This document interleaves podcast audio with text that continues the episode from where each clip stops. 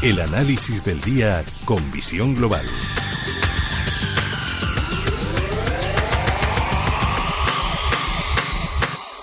Y el análisis lo buscamos con Javier Martínez, socio director de Ursus 3 Capital Agencia de Valores. Javier, muy buenas tardes. ¿Qué tal? Buenas tardes. Bueno, de nuevo, la guerra comercial encima de la mesa, ese posible retraso en la imposición de aranceles, pero quizás lo más interesante esta semana, mañana, última reunión de la Reserva Federal y el jueves, primera reunión del BCE, presidido por Christine Lagarde. Sí, es darle vueltas a los mismos argumentos, eh, en unas ocasiones con una perspectiva positiva, en otras con otra no tan positiva o incluso bastante preocupante, y es mm, guerra comercial, aranceles, el Brexit, las elecciones de pasado mañana, mm, cambios políticos en Alemania, que si repunta la inflación, la situación de los PMIs, los propios niveles de crecimiento de la economía, mm, vueltas y vueltas sobre los mismos argumentos. Y probablemente, probablemente con una eh, con una realidad, o por lo menos desde mi punto de vista, de valoraciones de los mercados que son los que determinan o los que dejan el tema de alguna manera un poco cerrado. Y es que cuando las valoraciones son altas, tanto en bolsa como en bonos, lo que tenemos es que los los temas económicos que, vayan saliendo, si son positivos, pueden tener cierta capacidad de llevar los precios para arriba. Pero cuando las valoraciones son muy excesivas, necesitan magia como la que hicieron los bancos centrales a partir de, de junio, julio, agosto, septiembre, con ese renovadísimo impulso en los tipos de interés.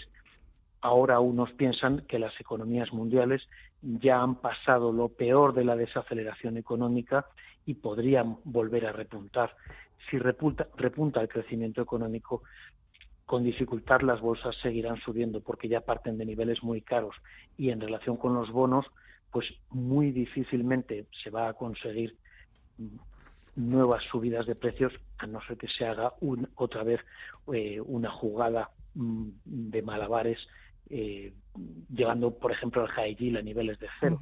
Tenemos muchos bonos similares o cercanos al high yield, incluso bonos de, de, algunos gobiernos que están pagando rentabilidades nunca vistas. Y esas rentabilidades o esos precios que tienen los bonos son los que se trasladan a los valores liquidativos de los fondos de inversión.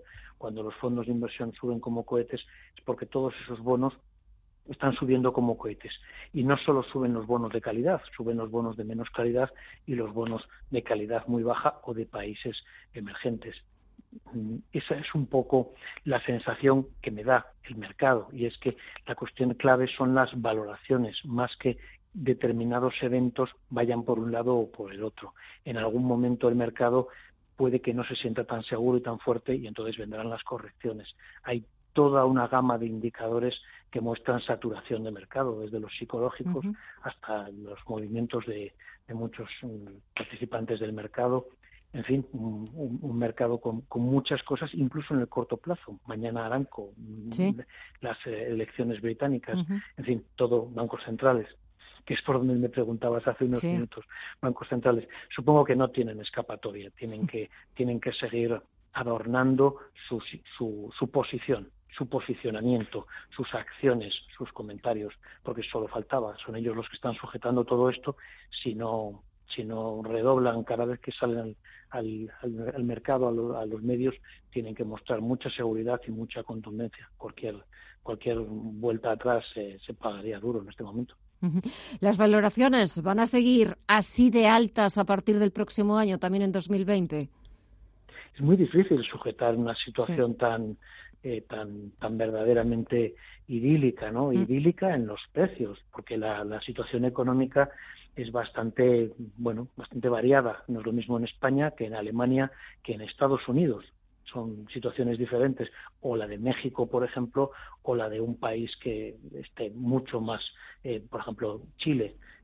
Ahí están sus bolsas, ahí están sus bonos, sus tipos de interés y ahí están la actividad económica o el crecimiento o el decrecimiento pero eh, de forma global de forma global eh, lo que los mercados están trasladando es toda esa complacencia vista desde los bancos centrales o que los bancos centrales están de alguna manera eh, transmitiendo, eh, radiando y haciendo que bueno, pues la comunidad financiera acepte, acepte que los tipos de interés están aquí para quedarse y que son suficientes para mantener los precios de los activos, que si vemos la historia, algunas veces lo son y otras veces no lo son, lógicamente.